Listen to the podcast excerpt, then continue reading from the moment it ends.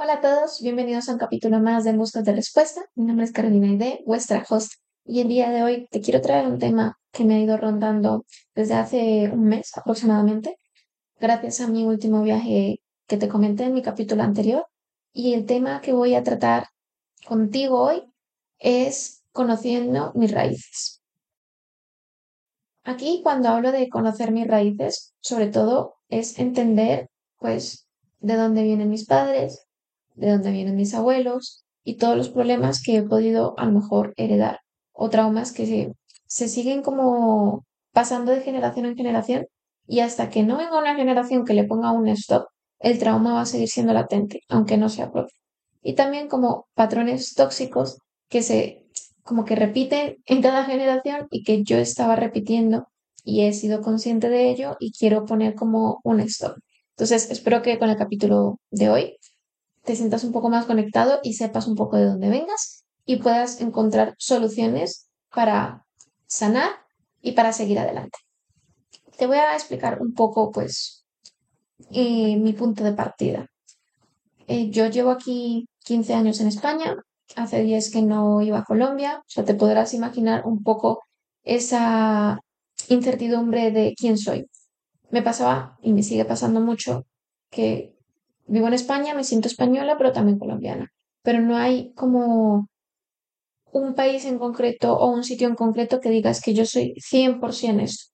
Esto no suele pasar a las personas que hemos emigrado o que nos hemos tenido que mover o que mm, tenemos como que diferentes raíces. Por ejemplo, tu padre es italiano y tu madre francesa. Pues las dos culturas son tan distintas, pero tan similares en otros aspectos que puedes tener como un remix y no sentirte como identificados por ninguna de las dos. Y esto es lo que me lleva pasando. Hay pensamientos españoles que comparto al 100%, hay otros que no y que comparto más con los colombianos y con los latinos, y hay veces que con ninguno y me siento como no soy parte de ningún lado. Entonces, este viaje que hice era sobre todo, aparte para desconectar y para ver a mi familia, pues aproveché para entender de dónde venía, entender ciertas cosas que cuando pequeña a lo mejor mencionaron, partiendo aquí, que parte de mi familia yo soy la menor, que no hay nadie más después de mí, y otro lado de la familia que sí, que siguen habiendo más primos por ahí. Pero sobre todo me voy a enfocar eh, por el lado de mi madre. Entonces yo soy la pequeña. Y había cosas que por ignorancia y porque pues no me las comentaban, no entendía. Y muchos de mis problemas, muchos de mis eh, sesiones con mi terapeuta, pues salen cosas y digo, es que no entiendo de dónde vienen, no entiendo de dónde vienen todas estas emociones, todas estas acciones, estos traumas que siento que no me pertenecen, pero los vivo, los vivo al 100%. Entonces dije, bueno, pues voy a aprovechar este viaje para hablar, para conocer, para escuchar más activamente y pues para entender de, de dónde ven. Entonces, en este viaje, al hablar con mis familiares, pues comprendí que había una destructuración familiar tan grande, pero esto no, no de mis padres, sino de mis abuelos y mis bisabuelos, y cómo a nivel de autoestima, toda la línea desde la parte de mi abuela en hacia atrás, todo hasta el final, hasta, hasta mi persona, todos hemos tenido problemas de autoestima.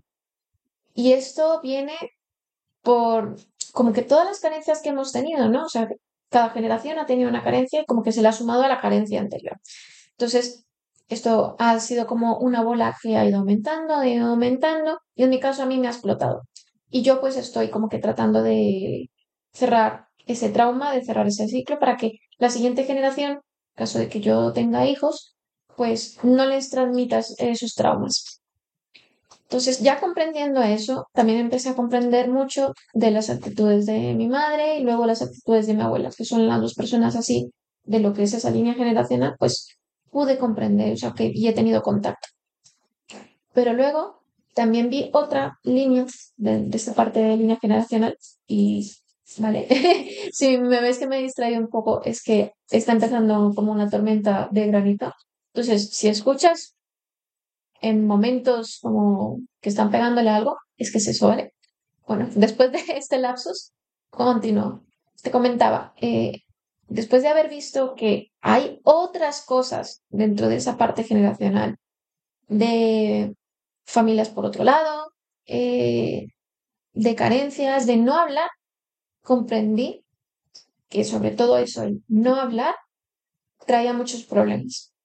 Y soy una persona que me gusta mucho tratar los problemas al momento de hablarlos, esto creo que lo comenté en otro capítulo, pero el ya hablar con una persona profesional de estas cosas, de expresar mis preocupaciones, pues he visto que me ha ayudado bastante y sobre todo me ha ayudado a responder a mis seres queridos, para que no se sientan juzgados y como que darles herramientas que ellos no tienen. Entonces, de, de este mm, conocer de mis raíces que te puedo dar a ti como una herramienta, es hablar las cosas, es no guardarte las cosas y buscar una solución, ya sea con un profesional o con tu círculo eh, cercano. Otra de las cosas también que he aprendido en este viaje recóndito de mis raíces es también esa relación de uno mismo que luego uno proyecta con la siguiente generación. Y es algo que ya llevo tratando bastante, pero la imagen que tengo de mí misma muchas veces es tan distorsionada que me llevó a preocuparme de esto es lo que va a heredar la siguiente generación de mí. ¿Cómo puedo solucionarlo? ¿Cómo puedo dejar de ser dependiente de mensajes afirmativos para seguir adelante? Porque, claro, yo, por ejemplo, empecé este viaje de estar sola e independizada hace cosa de dos, tres meses, o sea, completamente sola. Y pues compartir tiempo conmigo misma, en soledad, en silencio, pues como que ha movido algo mío dentro que ya está como saliendo a flote y pues he tenido unas cuantas crisis que luego me han permitido entender, vale, es que he sentido esto, a lo mejor esto viene de alguien de atrás, es una mochila que estoy cargando que ni siquiera es mía, pero me la han cedido una vez he nacido, es como, toma, todo el mundo me ha cargado con este problema, pues toma para ti también. Entonces, el conocer estas mochilas, esta carga que ni siquiera te corresponde y ya poder soltarla para que la siguiente generación no tenga que cargar con ese peso, porque al final no dejan de ser traumas, traumas, traumas que luego no te permiten crecer. Y lo que yo busco sobre todo ahora mismo es crecer, avanzar y que lo que tenga que venir de generación siguiente no sea solo por mi sangre, sino de las personas que me están escuchando ahora mismo en este podcast, es que sea una relación más sana y que no tengan que heredar problemas que probablemente tenían solución y tenían tratamiento muchísimo antes. Pero claro, volvemos a lo mismo, la importancia de expresar las cosas. Si ahora mismo no tienes como medios, ya sea económicos o que no tengas un entorno sano en el que refugiarte, me está ayudando bastante a escribir. Y este, este tema, lo que es el journaling, lo voy a tratar en otro podcast porque yo he visto los beneficios de ser constante haciendo journaling y cuando he parado. Y a nivel emocional, el no haberme como desahogado en una libreta, pues he visto que ha sido para peor. O sea, he retomado esta práctica y de nuevo, desde el primer día, empiezo a ver como eh, los beneficios de hacerlo. Entonces, esto lo trataré en otro tema.